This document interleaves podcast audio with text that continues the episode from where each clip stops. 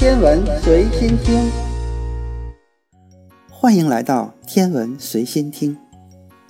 一九七七年的九月五日，著名的空间探测器旅行者一号发射升空。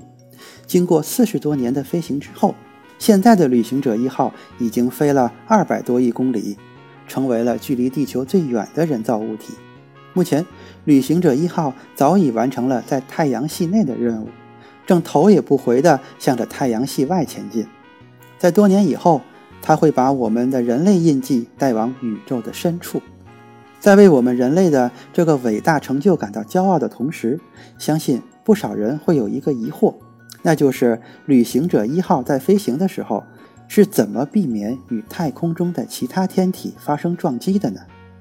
像火星、木星、土星等大的天体还好说，因为人们可以预测到它们的运行轨迹，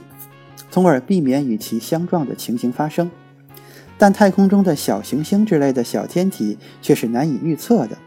因此可以说是旅行者一号对太空中的小行星是毫无防御能力的。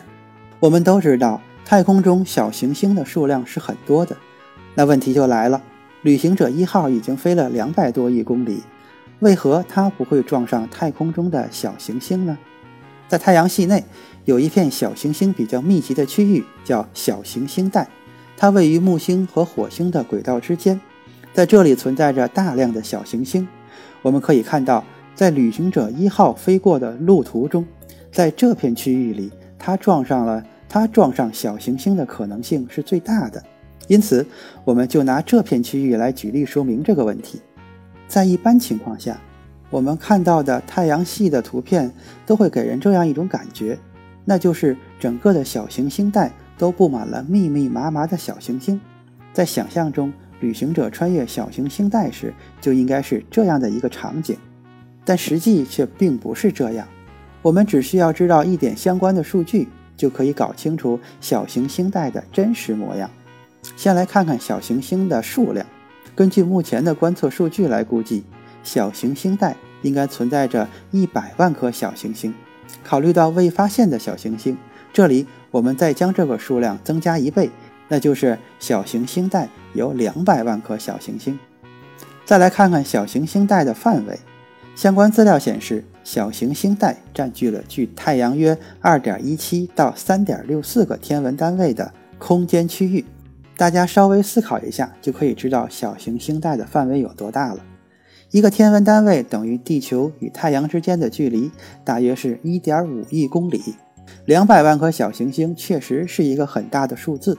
但是将这些小行星放在一个如此大的范围里面，其稀疏程度就可想而知了。事实上，在这片区域里的小行星之间的平均距离都是五十万公里左右。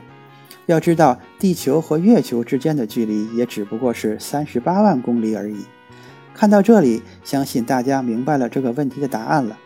旅行者一号之所以不会撞上太空中的小行星，其根本原因就是太空中的天体密度实在是太低了，以至于相关的计划中，科学家们几乎都不考虑这方面的问题。另外要讲的是，一九八零年旅行者一号在靠近土星时，人们发现了土卫六拥有稠密的大气层，于是就临时改变了旅行者一号的原定计划，让它做近距离的观察。在这之后，由于旅行者一号被土星引力改变了轨道，人们只得提前终止了它在太阳系的探索任务，并利用土星的引力弹弓效应，让它飞出了太阳系的黄道面。而因为太阳系中的大部分天体都是集中在黄道面的，所以我们更不用担心旅行者一号撞上太空中的小行星了。今天的天文随心听就是这些，咱们下次再见。